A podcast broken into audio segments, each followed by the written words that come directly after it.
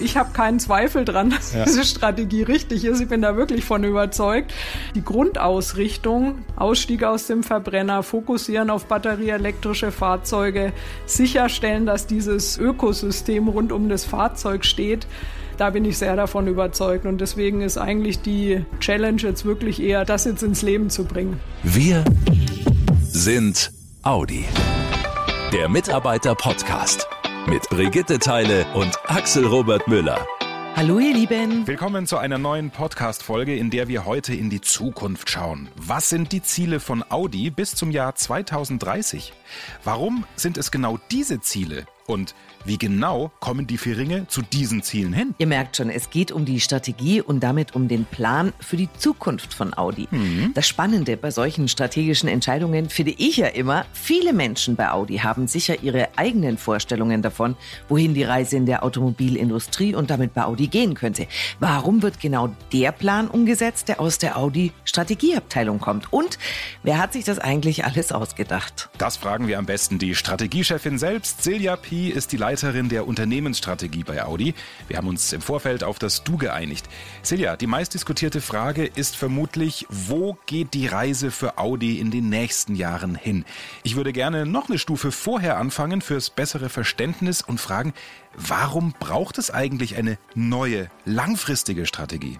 Also wir haben in den letzten Jahren natürlich ein wahnsinnig veränderndes Umfeld. Wir haben zum einen sich immer wieder verschärfende Regulierungen, dass Emissionsvorschriften zum Beispiel verschärft werden. Mhm. Die ganze Automobilindustrie ist letztendlich in einer, wir nennen es immer Transformation. Ja, es ist wirklich ein Riesenveränderungsprozess, der insbesondere eigentlich durch zwei Themen getrieben wird. Das eine ist die Veränderung der Antriebstechnologie, also hin zum Batterieelektrischen elektrischen Fahrzeug. Mhm. Und das zweite ist das ganze Thema rund um digitale Angebote, die der Kunde im Fahrzeug erwartet. Das haben wir eben in der neuen Strategie abgebildet, um einen klaren Fahrplan eben auch für uns und für die Mitarbeitenden im Unternehmen zu haben. Und das finde ich ja besonders spannend, und gleichzeitig, glaube ich, ist es auch eine große Herausforderung, einmal den Vorsprung von heute zu definieren. Ne? Das ist ja schon mal schwierig. Aber dann zu wissen, was in acht Jahren der Vorsprung sein wird, also die Zukunft der Zukunft, das ist ja fast schon unmenschlich. Also wie ist da die Strategie entstanden? Ja, wie gehst du da vor äh, im Team, weil Glaskugel wird da nicht reichen? Nee, Glaskugel hilft da selten. Das ist tatsächlich so und es ist verdammt viel Arbeit und auch wirklich Analysearbeit. Ne? Also wir haben uns im ersten Schritt sehr intensiv mit Zukunftstrends beschäftigt. Wir haben über 600 Trends diversester Art äh, analysiert rund um Technologien, sich verändernde Kundenbedürfnisse. Wir haben das Ganze uns angeschaut für Europa, China und USA als die Kernmärkte und haben da einen sehr ausführlichen Analyseprozess gehabt. Wir haben dann punktuell auch natürlich externe, aber auch interne Experten hinzugezogen, um wirklich auch diese Trends zu verstehen, zu priorisieren und dann für uns letztendlich festzulegen, was sind die Themen, auf deren Basis wir dann die Strategie eben ausrichten. Da reden wir auch gleich noch drüber. Äh, welcher Trend wird Wirklichkeit? Das ist, glaube ich, auch so eine große Frage. Also wie zuverlässig sind solche Forschungen im Allgemeinen? Also ich würde sagen, so diese großen Themen, die sind schon sehr stabil. Ja, also zum Beispiel, dass das ganze Thema Digitalisierung stärker äh, kommt, ja. da können wir uns wirklich drauf verlassen. Es gibt natürlich immer Sachen wie jetzt Corona-Krise, die man jetzt vielleicht nicht in so Trends abgebildet sieht, logischerweise. Und deswegen muss man natürlich auch sukzessive immer wieder nachkontrollieren, sozusagen, sind wir noch auf dem richtigen Pfad und passt das noch. Aber diese, wie gesagt, grundlegenden Trends, auf denen wir jetzt die Strategie ausgerichtet haben, die sind schon sehr stabil über die nächsten zehn Jahre. Das war jetzt, glaube ich, ganz wichtig, dass wir uns ein paar Minuten Zeit nehmen, um erstmal zu kapieren, wie ihr vorgeht. Und jetzt, Silja, schauen wir uns mal das Ergebnis an. Also, wie sieht sie aus? Die Strategie Vorsprung 2030. Wir haben sechs strategische Aktionsfelder, so nennen wir das, festgelegt, die die Hauptrichtungen der strategischen Ausrichtung festlegen. Das Wichtigste und Grundlegendste ist sicher äh, das Aktionsfeld der letzte Verbrenner, der auch äh, den Ausstieg aus dem Verbrennungsmotor mhm. festlegt. Das heißt, 2033 wird es die letzten Fahrzeuge geben, die mit Verbrennungsmotor eben auf den Markt kommen.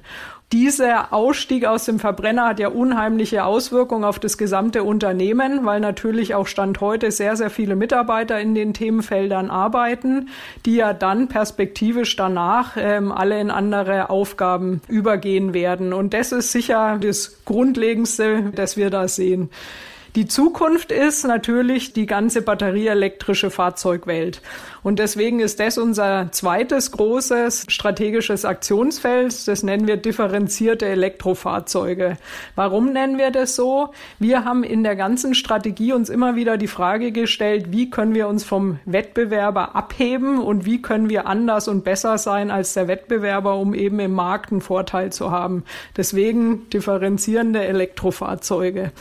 Und in dem Themenfeld sichern wir letztendlich die Profitabilität in der Zukunft ab, weil das wird ja zukünftig unser, ich sage jetzt mal, Kerngeschäft sein. Also man kann ja nicht sagen, auch wir machen jetzt tolle Trends und stellen uns auf alle Bedürfnisse ein, aber verdienen nichts dabei. Also das Richtig. zusammenzubringen muss rein in ein Strategiekonzept. Verstanden. Aber es sind ja noch ein paar Aktionsfelder übrig. Genau.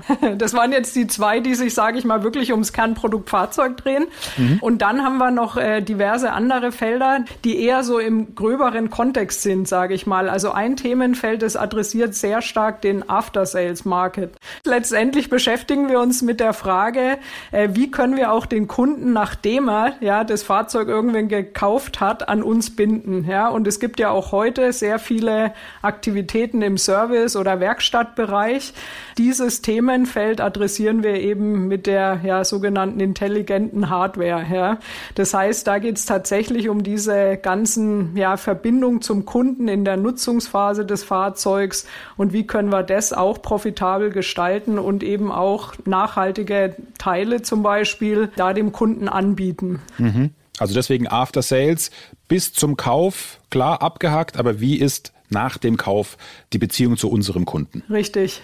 Und in mhm. dem ganzen Kontext gibt es dann noch ein äh, weiteres Themenfeld, das sich rund um das, ähm, ja, wir nennen das Ökosystem für Elektrofahrzeuge dreht. Ich erkläre es auch wieder ganz kurz. Was ist ein sehr Ökosystem? ja. ja, genau.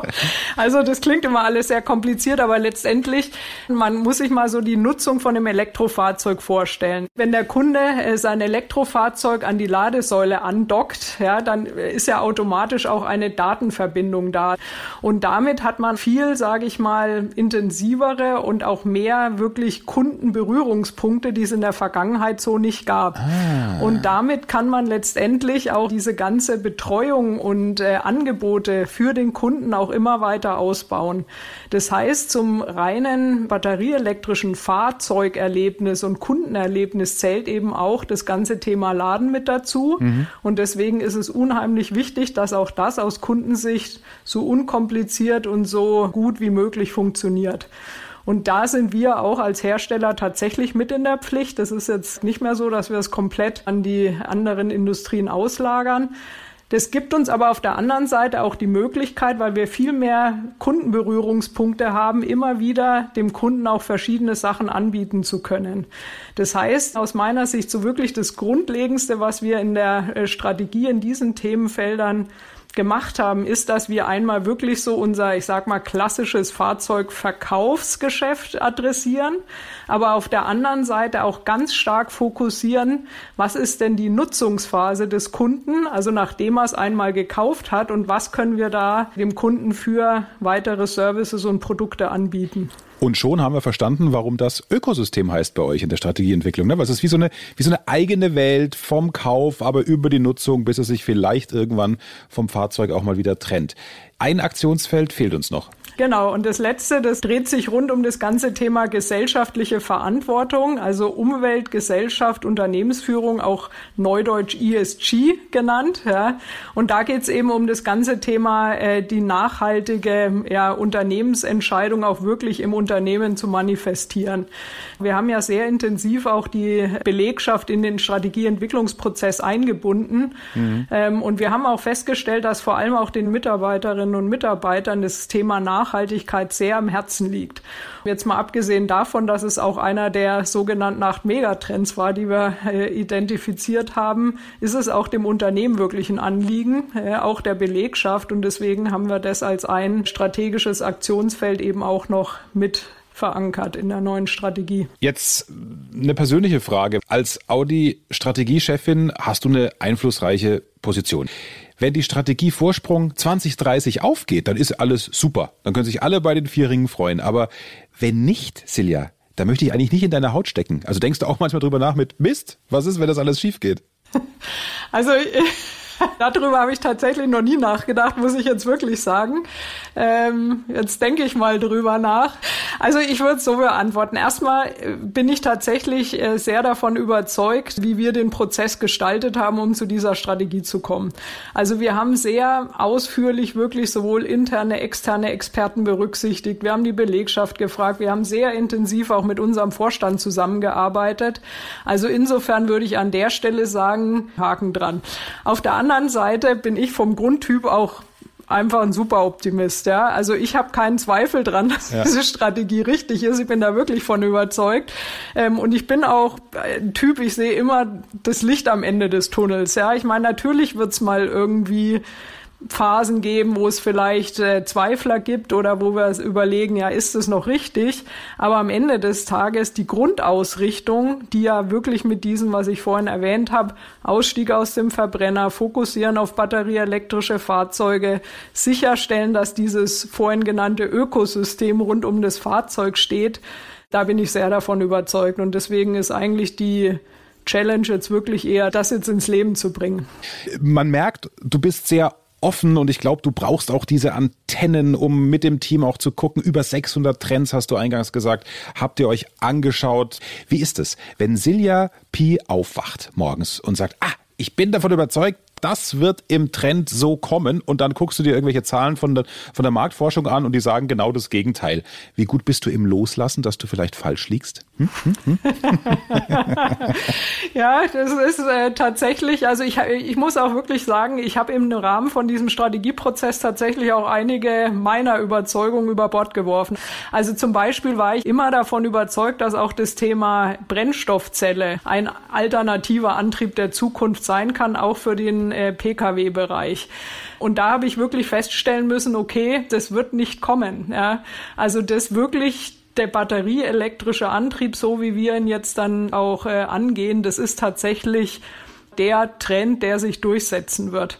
Und das war eine meiner persönlichen Überzeugungen, muss ich sagen, die ich wirklich äh, relativ schnell in dem Prozess revidiert habe, nachdem ich festgestellt habe, dass eigentlich alle Studien und relevanten Informationsquellen da auch gegen meine persönliche Meinung sprechen. Aber das gehört dazu, ja. Also deswegen machen wir ja diesen Analyseprozess vor allem halt mit sehr unterschiedlichen Expertinnen und Experten, um eben genau das sicherzustellen, dass es eben nicht eine persönliche Meinung ist, die sich da durchsetzt, sondern tatsächlich das Faktenwissen.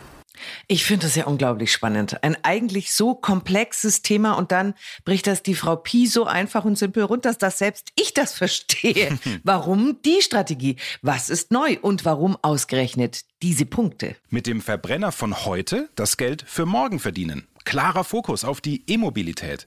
Mehr digitale Komponenten im Auto und auch drumherum. Wie hat sie das so schön genannt? Das Ökosystem. Und natürlich muss man auch damit Geld verdienen können.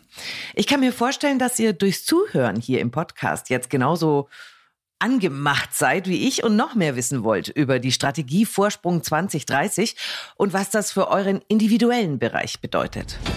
Dann hier unser Tipp. Klickt ins Audi MyNet. Da gibt's Infos, Videos und seit diesem Monat gibt's die Motto-Monate. Heißt, ein Strategieschwerpunkt wird sich genauer angeschaut. Da gibt's immer auch einen Vorstand im Dialogformat. Also, klickt euch rein, meldet euch an bei den Veranstaltungen und fragt den Vorstand und Silja Pi oder ihr Team. Wir hören uns wieder mit der neuen Podcast-Folge zum Monatswechsel. Bis dahin, euch eine gute Zeit. Und wie immer, passt bitte gut auf euch auf. Macht's gut, ihr Lieben. Schnell informiert. An jedem Ort. Zu jeder Zeit. Nehmt uns mit. Egal wann, egal wie, egal wohin. Der Mitarbeiter-Podcast. Angaben zu den Kraftstoff- und Stromverbräuchen und den offiziellen spezifischen CO2-Emissionen neuer Personenkraftwagen können dem Leitfaden über den Kraftstoffverbrauch, die CO2-Emissionen und den Stromverbrauch neuer Personenkraftwagen entnommen werden, der an allen Verkaufsstellen unentgeltlich erhältlich ist und bei der DAT Deutsche Automobil Treuhand GmbH Helmut Hirtstraße 1 73760 Ostfildern oder unter www.dat.de.